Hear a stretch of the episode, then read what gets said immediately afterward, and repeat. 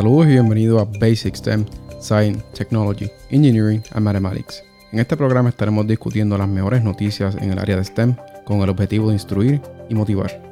Y este es tu host Michael Concepción Santana y esto es Basic STEM.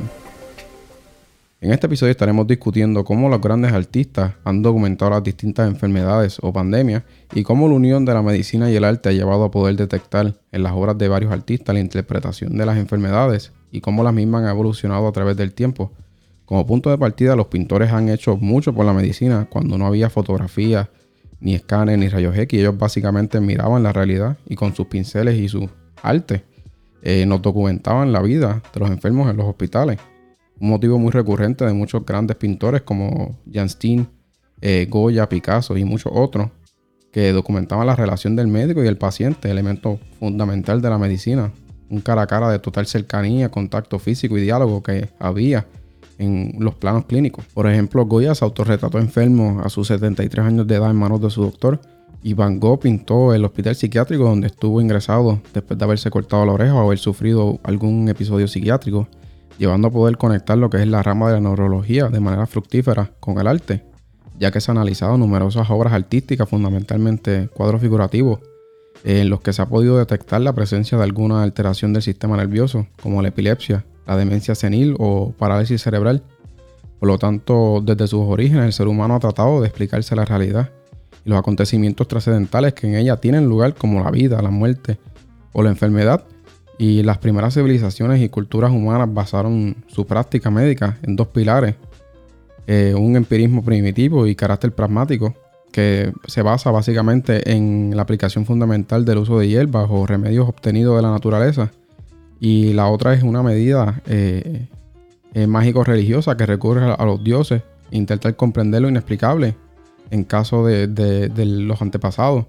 que no, no tenían la ciencia o el conocimiento exacto de poder describir alguna enfermedad y, y había forma de documentarla y eso a través de los artistas. Y estaremos describiendo las obras donde se ha podido evidenciar las enfermedades como el síncope vagal, exoftalmo, migraña, problemas motores,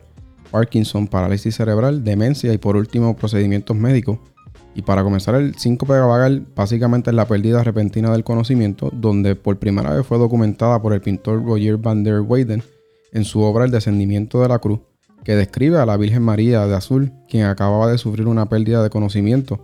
Eh, esta pérdida de conocimiento afecta hoy día al 20% de los adultos, aunque está asociada a síndromes cardíacos por lo general surgen cuando la persona experimenta un temor extremo, ansiedad o pánico, llevando a que ella pueda disminuir el suplido de sangre al cerebro, causando pérdida de conocimiento.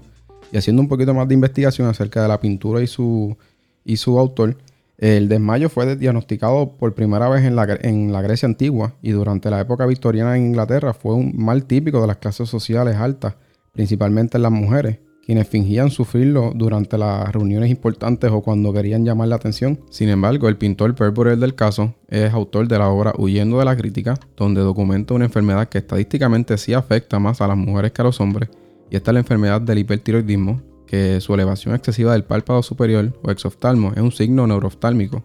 Además es un trastorno conocido desde el siglo IV confirmada por el doctor irlandés Robert James que hoy día se conoce que el exoftalmo es producto del hipertiroidismo, pero es posible que dentro de un plano clínico los ojos exaltados pasen por desapercibidos, ya que comúnmente se descubre cuando la enfermedad del hipertiroidismo está en planos avanzados. Y continuando con la lista de enfermedades que están asociadas al arte, eh, pasamos a la enfermedad de la migraña, que fue descrita en la obra del pintor inglés George Cruikshank, llamada dolor de cabeza. Hoy día es una enfermedad muy conocida y muchos de nosotros padecemos de ella, pero interesantemente la descripción de los síntomas de migraña se viene documentando y describiendo desde las civilizaciones egipcias, específicamente los papiros de la época del rey egipcio Rameseu. Existen recetas y fórmulas para pociones mágicas que ayudan a aliviar los síntomas de la migraña. A pesar de la vasta documentación, en tiempos modernos es que se vino a conocer que la migraña es un trastorno neurológico causado por alteración neuronal. Por otro lado, el estudio neurológico sobre unidades motoras comenzó en la segunda mitad del siglo XVIII y fue documentada por el pintor Carl Spitzweck, donde pintó la obra el, poeta pobre, que describe el movimiento de los dedos pulgares e índices de un paciente evidenciando que requiere una intervención de un gran número de neuronas que afectan una amplia área de la corteza. Y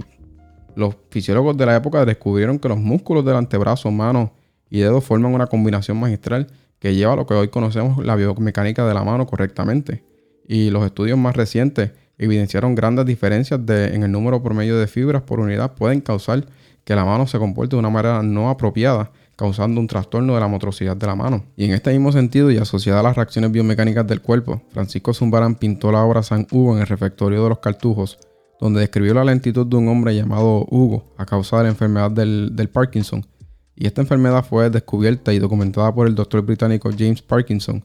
Y en los años 60 se descubre que la falta de las células cerebrales que producen dopamina son la causa del comportamiento inusual que hoy conocemos del Parkinson. Todas estas enfermedades han llevado a que nosotros los seres humanos a querer investigar más sobre nuestro sistema neurológico, de manera que se han encontrado cráneos del periodo neolítico que fueron eh, abiertos de una manera curiosa, ya de que los humanos evidencian que siempre han querido querer investigar más acerca de, estos comportamientos patológicos. Este tipo de evidencia se ha descubierto en especial en las Islas Canarias, el norte de África, Rusia, también en Perú y en Bolivia, que demuestran alto conocimiento médico y una gran osadía a la hora de afrontar a los comportamientos patológicos de nuestro cerebro. Y en la mayoría de las civilizaciones los trastornos psiquiátricos se les ha considerado como una condena y durante muchos años se catalogó a la demencia y la esquizofrenia como una locura. De hecho, por muchos años se creía que este trastorno era consecuencia de una posesión diabólica.